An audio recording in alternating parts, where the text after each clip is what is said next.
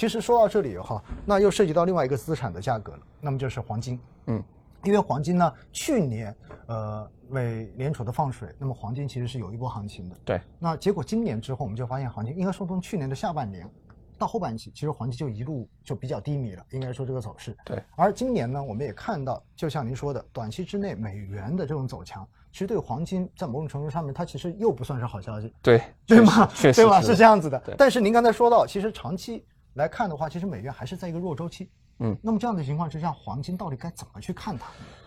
呃，首先的话，其实黄金这这样一类资产，它有一个属性啊，嗯就是它通常来说周期会比较长，啊，实际上去年是涨得比较快，但实际上它从底部来说反弹，应该是从一八年左右，嗯实际上已经有两年多左右的时间了，所以这其实它是一个偏长周期的一个资产啊。嗯另外一个就是一个是它跟美元的一个全球信用有一点影响啊，嗯，比如说一八年，因为整个的一个拜嗯特朗普政府吧，实际上他做的很多事情是在伤害美元信 用的，对对，所以我们当时看到很多央行它都主动的去买很多黄金，对不因为觉得不靠谱，对吧？对对拿着因为拿觉得着美元拿觉着得有美元点担心。对，你就觉得心里有点有点担心，所以你就会配一些美元，然后再加上当时那个联储也整个的一个政策相对来说偏宽松一点，而且这种状态去年又得到一个加强，所以说我们迎来了一个两年多的这样一个黄金的一个算是一个大牛市啊了。嗯，对。另外，像但是在目前来看，一个是美元指数它短期会有这样一个小反弹啊，另外一个就是确实整个的一个实际利率，就是美债的实际利率，就我们看其实金价的一个走势啊，它跟那个美国的实际利率是它的一个相关性是非常强的，嗯，可以说可能百分之七八十的一个走势是由它所驱动的啊。但是目前来看，就是说实际利率确实从一个非常低的一个底部开始往上走了，所以我们觉得就是说至少短期来说，可能相对来说是要谨慎一些。嗯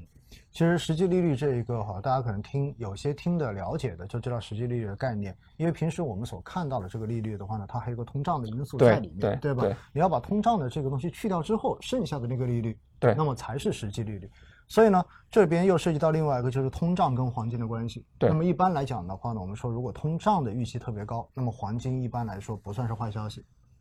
呃，可以这可以这样讲吗？当然，最终还是要看实际利对率啊， 对最对终还是要看实际利率。对的，对的，因为因为本身平时我们看到的利率应该在叫做名义利率，对的吧？对的名义利对率，所以的话呢，大家一定要把这几个东西给捋清楚了，要不然的话很容易被误导。 对，一说到，所以黄金从这一点来讲的话，是不是罗博士您觉得在今年来看，我们也不说太长，今年来看应该说它的排位可能还可以再靠后一点点。对的，尤其是因为目前就是，其实刚刚你也说了啊，就是实际上它是一方面是名义利率，另一方面就是通胀啊。短期来看，就是这两个其实在赛跑啊。一方面我们通胀预期在往上走，对不对？对但是另外一方面，就是目前来看，就是至少长端的美债率上的似乎更快一点。是所以你看到一个我实际的利率可能从一个负负的，比如说负的零点五、零点嗯六，至少我要先回到比如说我实际利率为零的一个位置。这个时候到那个时候我们再去看黄金的话，可能那个时候我去做配置可能会好一点啊啊。尤其是短期来看，首先的话是说我们刚刚说了，就是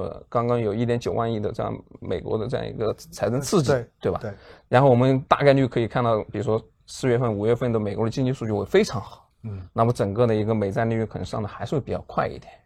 另外，其实我觉得就大家忽略一点，就是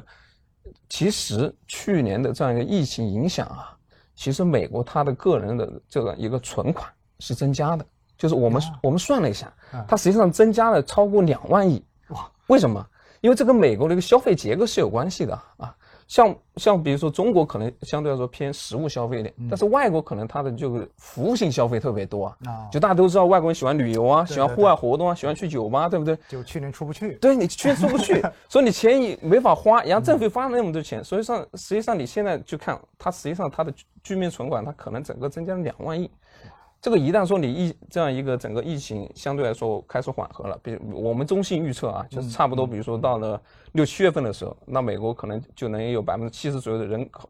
他已经接种了疫苗。这个时候实际上就慢慢放开之后，实际上它整个经济可能会有一个脉冲式上行。其实说白了，就是去年大家没有花出去的钱，对然后政府又发了对很多补贴对下来，对今年终于恢复之后，大家都开始花钱，对，然后一下子就推着这个经济继续往上对加速的这种所复以苏，你的利率就是美债利率，看上去接下来比如说这两三个月肯定还是会往上走一走，所以这个嗯时候我觉得就是说你黄金还可以再等等，至少可以等出一个更好的一个配置时点。就是至少目前这个时点还不算是非常值得马上要赶着入场的这种时点，对吧？就应是该是这么来说哈。你的耐心最后会给你回报的，在对黄金对这一点上。所以呢，我觉得还是那样，就是大家对于环境的这种期待啊，我觉得就是你不要期待它是一个很短期能够给你回报的资产。对因为对刚才罗博士一开始就说了，这是一个周期比较长的对一类资产，对吧？所以它作为配置性的资产呢，呃，之前我们跟呃黄金的基金经理也去聊哈，他就说，其实黄金有可能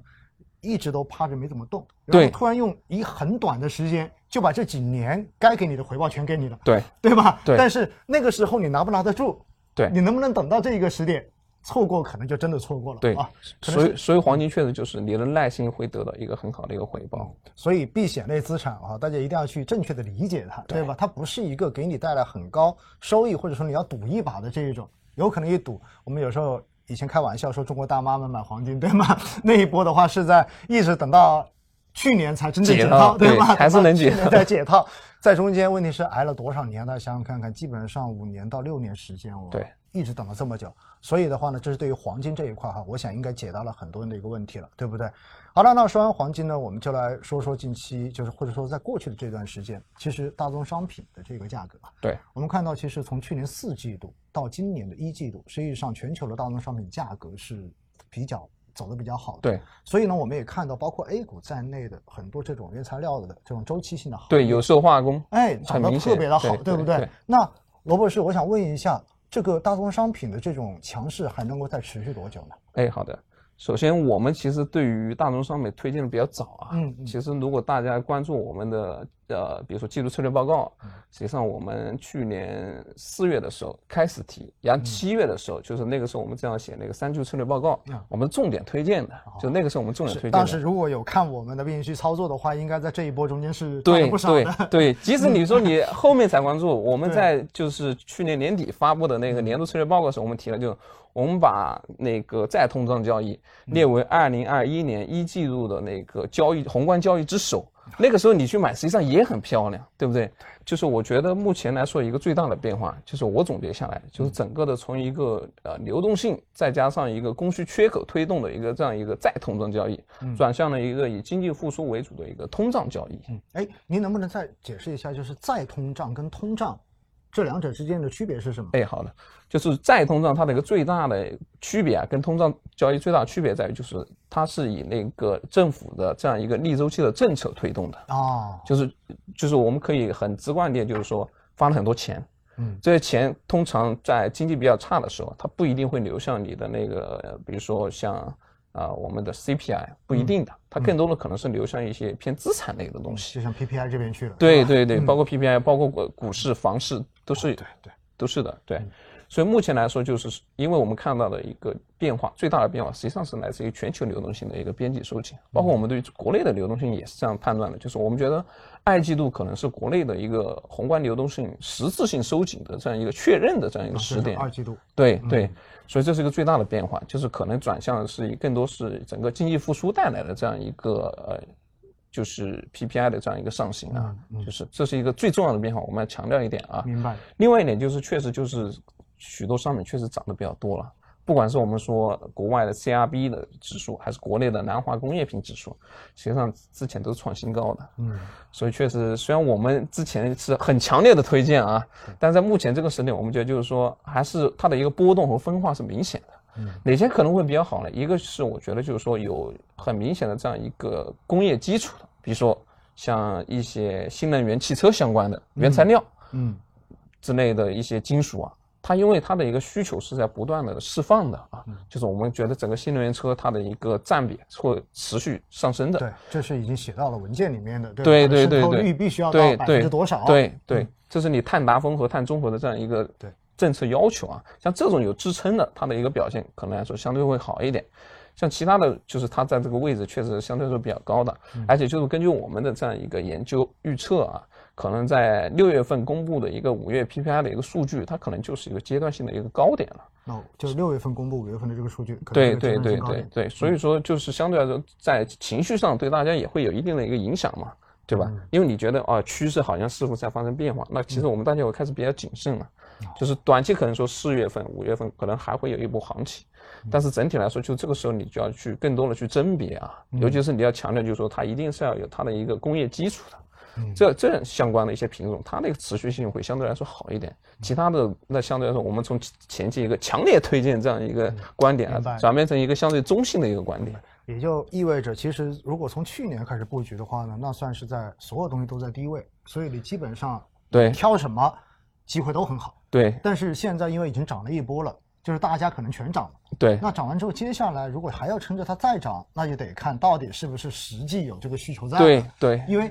前期可能是资金，就像您说的，对吧？政非策常跟充裕资金，对然后推着它往上再走。对对那现在可能接下来就是看到底实体经济中间对于哪些的需求仍然还存在，对有支撑，对那么它就值得投，而其他的有可能那涨涨上去之后，太后面高了该对该下也该下来了，对不对对所以的话呢，罗博士说的是从强烈推荐变成中性推荐，那我直接翻译一下给大家哈，那就是现在风险已经变大了，对 所以大家不能够说看的是大宗商品，看的是这一些啊，我就闭着眼睛往里面冲，可能那个时间点已经不在了，对这一点大家要知道，因为市场永远都是不断的在变化中的，对对吧我？们所说的就是一切都是周期，到最哎后， 对，此一时彼一时哈，尤其是这一些大宗商品本来就是强周期，对对吧？它就是跟着周期在走的，所以大家一定记得，这是关于大宗商品这一块的一个说法，好不好？而且罗博士刚才也说得很清楚，跟新能源车可能这些相关的打了一个比方，相关的这一些原材料的这些金属，对对吧？那么它的这个需求确实就是